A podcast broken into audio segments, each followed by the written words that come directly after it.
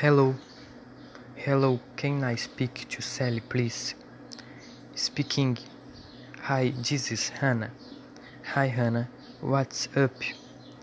Cape is sick. That's too bad. And how would I going to see her? That's a good idea. What time shall we meet? Hi, Uber too.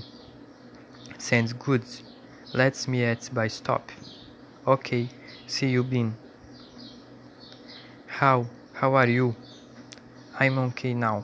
I can good school on Monday. Good.